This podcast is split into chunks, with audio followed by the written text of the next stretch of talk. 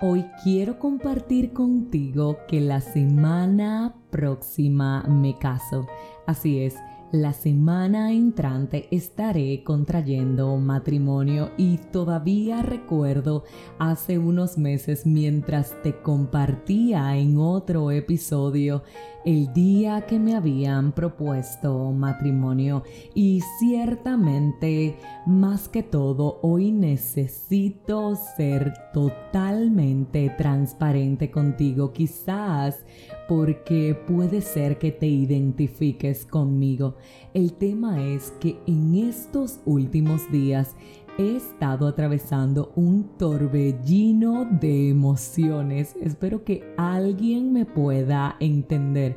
Un día estoy estresada, otro día estoy agobiada, un día estoy muy contenta y al otro estoy muy preocupada tantas veces que critiqué a las novias eufóricas que se estresaban al contraer matrimonio y aquí estoy yo, a ley de una semana, en una situación similar.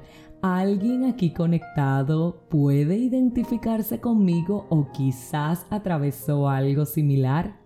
Bueno, el tema es que así me encuentro y en este fin de semana que pasó tuve la oportunidad de compartir con una amiga muy querida y de la nada mientras conversábamos ella me dijo, por favor, ¿por qué no te detienes a disfrutar de este momento que esperemos que sea y así lo será único en tu vida e irrepetible?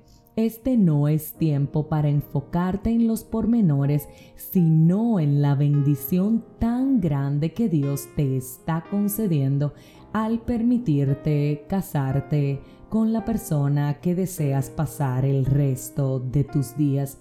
Y dicho esto, pues bueno, en primer lugar, gloria a Dios por los amigos, gloria a Dios por los buenos amigos que tienen la capacidad de reconocer en nosotros cuando necesitamos detenernos y que con valentía nos dicen, ¿sabes qué?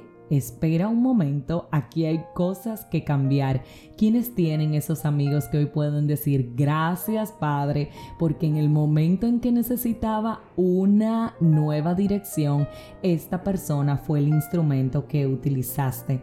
Eso por un lado y por otro lado, quiero invitarte a reflexionar en qué momento de tu vida estás, qué situación estás atravesando que quizás el estrés, la ansiedad, la preocupación, el trabajo o cualquier otra obligación no te está permitiendo disfrutarlo. Vamos, siempre hay alguna razón en nuestras vidas para detenernos y darle gracias a Dios y siempre hay algo por lo cual disfrutar.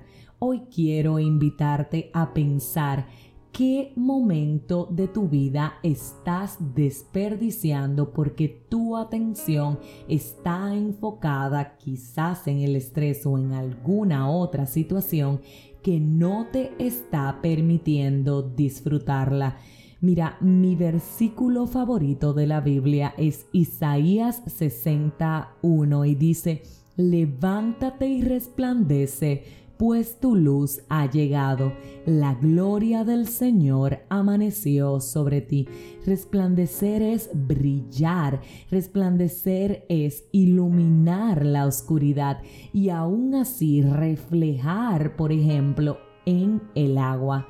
Hoy quiero decirte que Dios quiere resplandecer áreas de tu vida en las cuales desea sorprenderte, pero puede ser que necesita que te detengas un momento para disfrutarlas.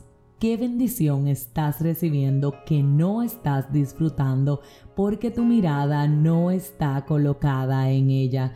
Hoy quiero invitarte a que disfrutemos, a que disfrutemos cada oportunidad, cada nuevo día, cada amanecer, cada persona que amamos que Dios nos ha regalado y simplemente cada momento. Dios, como te he dicho anteriormente, es muy divertido, pero para divertirnos con Él tenemos que prestarle atención. Detengámonos un poco y disfrutemos más. Ciertamente no todo en esta vida es sufrimiento. Si este mensaje edificó tu vida, suscríbete, compártelo, pero como de costumbre, te espero mañana en un nuevo episodio de este tu podcast 5 minutos de fe. Y recuerda, aprovecha al máximo este día.